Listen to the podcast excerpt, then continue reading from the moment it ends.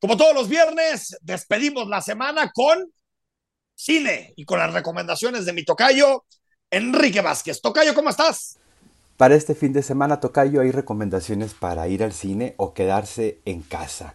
Y para quedarse en casa, también eh, desde estos eh, minutos del pasado jueves de esta misma semana, está disponible en Netflix a plena luz el caso Narvarte, un documental de Alberto Arnaut que tiene tras de sí otro documental, llamado Hasta los dientes, que si no lo han visto está disponible en Netflix.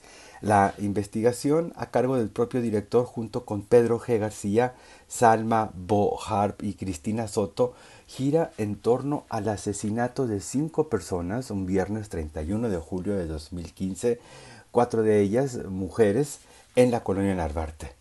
Lo revelador del documental es el descubrimiento de la red de corrupción detrás de los hechos que fueron medianamente resueltos e incluyen entrevistas con el entonces jefe de gobierno capitalino Miguel Ángel Mancera, incluso también está el exgobernador Javier Duarte, entre, entre algunos otros. Tras el análisis y cruce de declaraciones entre los involucrados, junto con el acopio de videos, se llegan a exhaustivas, sorpresivas conclusiones que no quedan solo en el registro geográfico del documental, sino que fueron presentados a la Fiscalía de la Ciudad de México a cargo de Ernestina Godoy.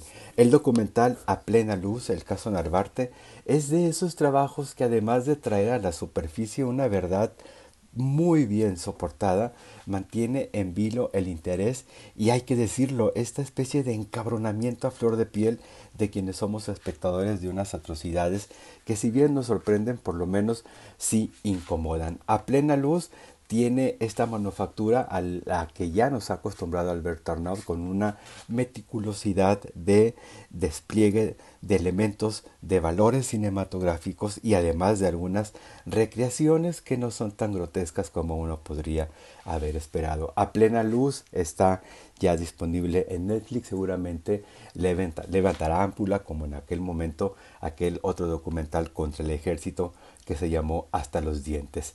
Pero si deciden eh, acudir con todas las precauciones a una sala de cine, ya empiezan a llegar las películas en corrida comercial y que hace unas semanas conformaron el pasado tour de cine francés de Cinépolis, como es el caso de Alta Costura, una película de Silvio Jayón, en torno a una mujer casi artesana dentro del mundo de la moda, que forma parte del exclusivo taller de la Casa Dior y que a sus sesenta y algo de años atraviesa por una crisis existencial tras el alejamiento que tiene con su propia hija hasta que fortuitamente un día llega una chica rebelde a la que la protagonista Natalie Valle no solo ve en ella eh, un talento para el mundo de la moda, sino por supuesto un vehículo de expiación de culpas para el alejamiento con su propia hija. Claro, no hay que hacer eh, demasiado esfuerzo para adivinar el desenlace de esta película, pero mientras eso ocurre, estarán entretenidos con una manufactura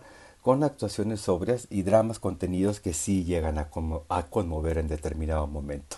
La película se llama Alta Costura, está en las salas de cines de Guadalajara desde el jueves de esta semana y una vez más les reitero que solamente en el Cineforo de la Universidad de Guadalajara y también en la Cineteca del Festival Internacional de Cine de Guadalajara está proyectándose la versión stop motion de Guillermo del Toro de Pinocho. Es importante que la vean en pantalla grande justo antes de que llegue en unos días ya a la plataforma de Netflix. Las recomendaciones, Tocayo, nos escuchamos el próximo viernes, pero mientras tanto me encuentran en Twitter como arroba Enrique Vázquez-bajo. Gracias, muy buen fin de semana.